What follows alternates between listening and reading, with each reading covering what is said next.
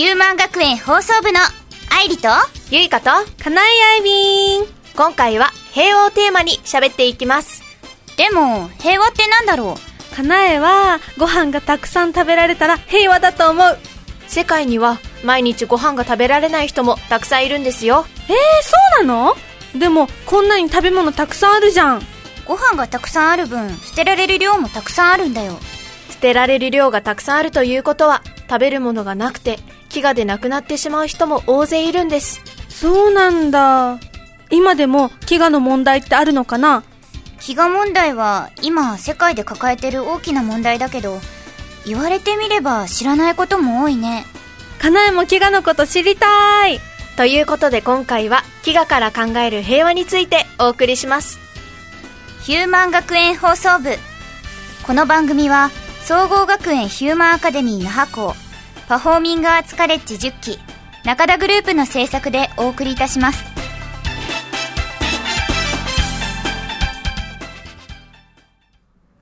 はい始まりました。今回のテーマは平和。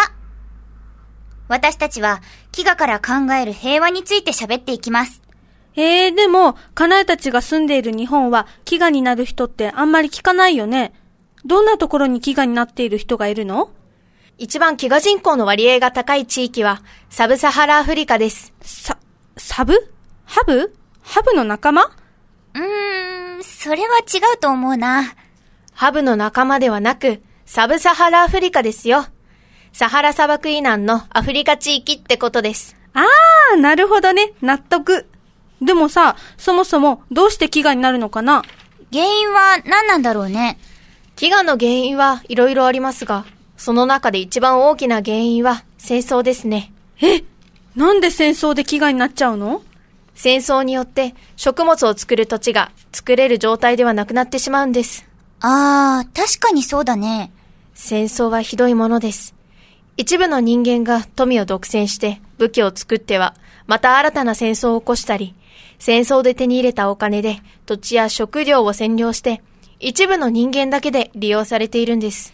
えげつない話だね。そんなひどいことをしてるの？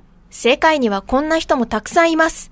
なので、飢餓を解決することが平和につながるというわけです。なるほどね。戦争がなくなることで飢餓の原因が一つ解決するんだ。うーん。飢餓で困ってる地域って、ただ単純に食べ物が足りないだけなのかなって思ったけど。それは違います。年間、世界で生産される穀物は、世界中の人が健康に生きていける2倍近くの量もあるんです。え、2倍もあるの？でも、なんで食べ物に困る人がいるの？世界で生産される全穀物の40%は、私たちが食べるお肉を作るために家畜の餌になっているんです。穀物って人間だけじゃなくて、先進国の家畜の餌にもなってるんだね。でも、そのおかげで美味しいものが食べられるんだ。なんかちょっと複雑だね。私たちの住む国、日本では穀物の輸入量が多く、穀物自給率が1965年には82%だったものが、現在は28%にまで落ち込んでいたり、そもそも食料の輸入量がとても多いんですよ。日本はご飯をたくさん食べる国だから、お米は自給率高いと思ってた。あ、わかった貧しい国の家族は子供が多いからみんなが食べられる分だけのご飯しかないんじゃないかな。発展途上国で子供が多い理由は働き手の確保です。ですが、貧しくて薬が買えない家庭では、幼い子供がすぐ病気で亡くなることが多いので、たくさんの子供を産む必要があるんです。何歳くらいで死んじゃうのかな4人に1人は栄養不良。5歳になる前の子供の半数近くは、その栄養不良で亡くなっているんです。5歳って、まだ小さいのにね。かなえたちの周りじゃ考えられないよね。そういえば、小さい子のお腹が大きく膨れてる写真を見たことがあるけど、あれはご飯を食べてお腹が膨れてるんじゃないの？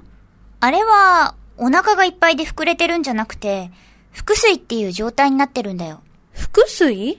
腹水というのは、重度の栄養失調になると血液中のタンパク質が薄まってきて、血血管の中に水分を貯める能力が落ちることにより、水分が滲み出てくる。これがお腹の場合、腹水となってお腹が太ってるように見えるんです。飢餓については一通り分かったね。でも、具体的に日本が悪いってわけじゃないよね。そうとも限りませんよ。え？そうなの？確かに世界的に問題でもあるのですが、日本にも問題があるんですよ。えええ、日本にどんな問題があるの？日本で抱える飢餓の問題は食料廃棄です。食料廃棄？ご飯が捨てられるってことだよ。ああ、なるほどね。日本の食料廃棄率はとても高く、年間日本に輸入している食料の3分の1は捨てられているんです。そのため、日本は世界で食料廃棄率が1位なんです。ええそんなに？なんでそんなに食べ物捨てるんだろもったいないよね。日本ではスーパーやコンビニの返品による廃棄が多く、家庭では古くなって食べたくない、食べたくないなど製造年月日に過敏な方が多いようですね。う。でもかなえ、賞味期限過ぎても食べるよ。私も消費期限過ぎてなければいけるかも。ね、賞味期限と消費期限って何が違うの？賞味期限は美味しく食べられる期限で、消費期限が食べても安全な期限かな。へえ、そうなんだ。食べる分には安全なので支障はないですが、賞味期限が過ぎる前に捨てる方が多いので、食べる分だけ買うのが一番いいですね。だね。かなえも気をつけよう。他に気をつけることってないかな食べ残しに気をつける。うん、うーん、他にないかな輸入品や季節外れの食品は避けるでしょうか？え、なんで季節外れの食品避けるの？季節によって取れるものも量も違うので、国産のものを食べて国産自給率を上げた方がいいのかなと思いました。あー、なるほど。わからん。単純に食べるものを減らした方がいいんじゃないかな。ダイエットにもなるし。あ、なるほど。それならできる。結構私たちにできることたくさんあるんだね。食べ物以外にもありますよ。国が活動している国連 WFP やハンガーゼロ自販機などもあります。WFP? 何それ？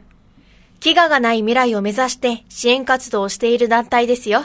具体的には何してるの？募金活動を行うことで、ご飯や薬、教育の場の提供などをしていて、生活基盤を整えるために修復工事などをしています。すっごーい。ね、この募金ってどこでできるの？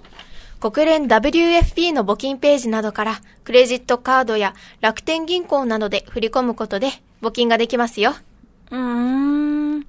クレジットカードのやり方とかよくわからないから簡単に募金ってできないかな？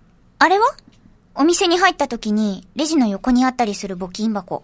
あ、それ知ってる。それなら叶えもできる。もし募金の墓を見つけたら少しだけでもお金入れる。そうですね。それだけでも怪我で苦しんでいる人の助けになります。あと、あれ、あれ気になってたんだけど、さっき言ってた、ハンガーゼロ自販機？あれって何かな？ハンガーゼロ自販機っていうのは、青色で横に備蓄ボックスのある自販機で、飲み物を買うことで、売り上げの一部がそのまま寄付金になる仕組みの自販機ですね。面白いその備蓄ボックスっていうのは何が入ってるの？備蓄ボックスっていうのは、330ml ボトルと3年間の長期保存ができるパンの缶詰が100セット入っており、緊急災害時などに設置者が緊急食料として自由に利用できるみたいです。設置者ってことは、普通に電話したら設置できるってことかな？できるだけ人目に触れ、利用が見込めるスペースで、3分の1坪ほどの敷地面積と電源が利用できれば自由に設置できますよ。ちなみに日本にはハンガーゼロ自販機が100台ほど設置されているみたいです。かなえの家じゃ設置できなさそうだな沖縄にもハンガーゼロ自販機ないか、今度散歩しながら探してみる。うん。面白い工夫だよね。私も探してみよう。リスナーの皆さんも、飢餓に苦しんでいる人のために、身近にできる募金や、ハンガーゼロ自販機など探してみてね。飢餓について分かったところでお時間です。今回の感想を一人ずつ挙げていきましょう。まずは、かなえから。はい。